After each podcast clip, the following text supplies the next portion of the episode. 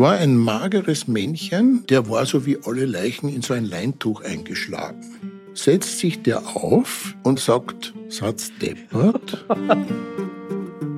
Wie oft kommt es vor, dass Menschen lebendig am Seziertisch landen? Kann man an Apfelmus sterben? Und welche Morde sind am schwierigsten nachzuweisen?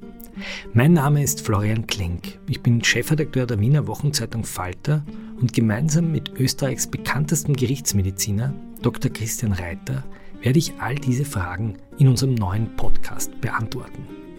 In Klenk und Reiter, dem Falter-Podcast aus der Gerichtsmedizin, sprechen wir über die spektakulärsten Kriminalfälle Österreichs der vergangenen 40 Jahre. Das ist das Geniale an der Methode. Und wir sprechen über die Wiener Seele und ihre besondere Beziehung zum Tod. Ich begrüße die Damen und Herren Studenten und die Besucher der benachbarten Kaffeehäuser zur heutigen Vorlesung. Das heißt, der Wiener ist vom Kaffeehaus in die Gerichtsmedizin gegangen und hat ein bisschen zugehört. Wir reden aber auch über gesellschaftliche Missstände, die vielen Kriminalfällen vorausgehen. Ich glaube, dass solche Tötungsserien auch in Zukunft nicht verhindert werden können. Und darüber, wie der Gerichtsmediziner mit Hilfe seiner Nase Kriminalfälle lösen kann. Es riecht wie Salami. Klenk und Reiter, der Falter-Podcast aus der Gerichtsmedizin, startet am Freitag, den 7. Oktober 2022.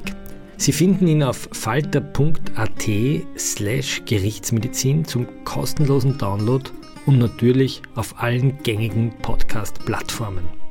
Dort können Sie den Podcast übrigens gleich abonnieren, um keine Folge zu verpassen. Wir freuen uns auf Sie. Bis bald.